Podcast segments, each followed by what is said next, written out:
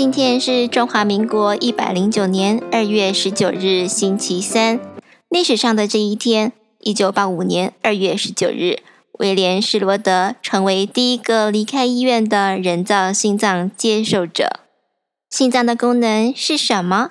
什么人需要人工心脏呢？台湾的人工心脏移植团队又有多厉害？今天的每日苹果，我们会谈到心脏的生理功能。人工心脏救援的时机，以及带领台湾团队完成亚洲首例全人工心脏移植的魏征医师，准备好了吗？让我们一起来听医学吧。首先，我们要先来介绍一下心脏。心脏是一个主要由肌肉细胞组构而成的器官，位在我们的胸腔稍偏左的位置，是一个活生生的肌肉帮浦。心脏借由不断的舒张、收缩、舒张、收缩的动作，将充氧血打到全身，并且维持全身血液不断的循环。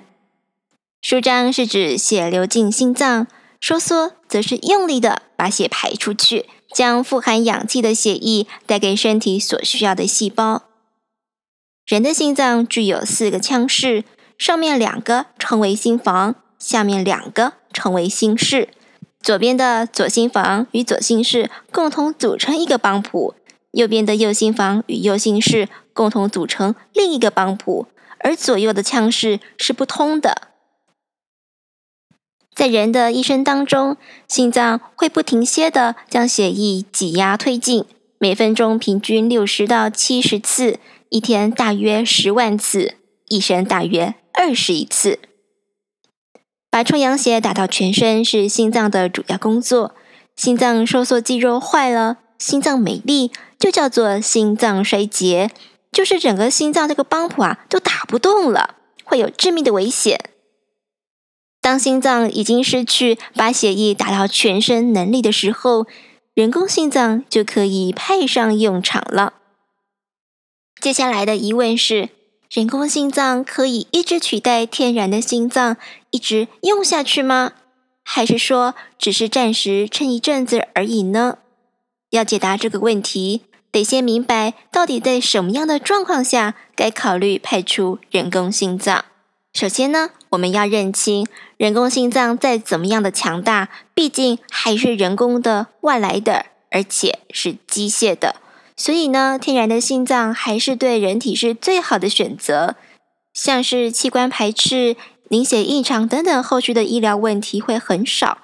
因此，如果病患原本自己天然的心脏功能能够逐渐的恢复，人工心脏当然可以退场，让病患自己原本的心脏接续这项把血液打到全身的工作。在这样的情况之下，人工心脏的角色就只是暂时上场代打而已，可称为是病人恢复前的过渡性治疗。第二种需要人工心脏的时机是病人等待心脏移植前的过渡性治疗。对于严重心衰竭的病人来说，心脏移植是最彻底的解决方式，也就是直接换一颗也是天然的，而且。功能良好的心脏要换心脏，自然也要人捐心脏啊。可是我们知道，心脏捐赠的数量是非常稀少的，世界各国也都面临类似的状况，捐赠心脏的人数远远少于心脏严重衰竭的病人数，所以。当病人的心脏功能已经严重到了无法恢复，又还没有捐赠的心脏可以置换的时候，就只能先派人工心脏上场顶一阵子。到了有心脏捐赠可以移植的时候，人工心脏再退场。接着是第三种使用到人工心脏的时机，也就是等待医疗决策前的过渡性治疗。当病人的心脏功能在几小时内快速恶化，还没来得及好好厘清病情、查清病因之前，病人的心脏就衰竭了，帮浦打不动了。这个时候，当然也是必须紧派人工心脏上场救援。接下来，病患的心脏功能也许会复原，人工心脏就顺势退场，将原本的工作交还给天然的心脏。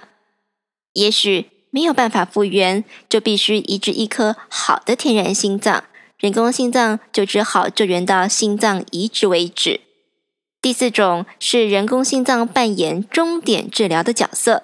如果病人的心脏功能无法恢复，又等不到捐赠的心脏，或者是病人本身的身体不适合再次接受像心脏移植这类的大型手术，这样的情况该怎么办呢？为了解决这致命的问题，伟大的科学家们进一步改良人工心脏的结构，减少人工心脏会产生后续并发症的机会，也缩小了人工心脏的体积，增加了耐用度等，发展出新型的人工心脏，可以长久的让病患使用。甚至不再需要移植一颗天然的好的心脏。换句话说，就是这颗新型的人工心脏已经完整的取代病人自己原有的心脏了。然而，换掉了原本心脏的我，我还会是我吗？这是人工心脏移植衍生的思辨了。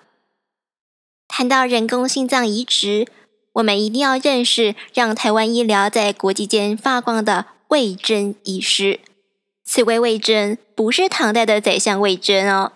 征的写法是左边一个高山的山，右边一个竞争的争。这个山字旁的争是指山势高峻不平凡。魏征医师获选为第二十八届十大杰出青年，是台湾第一个心脏移植手术成功的医师，曾做过上万例的心脏手术。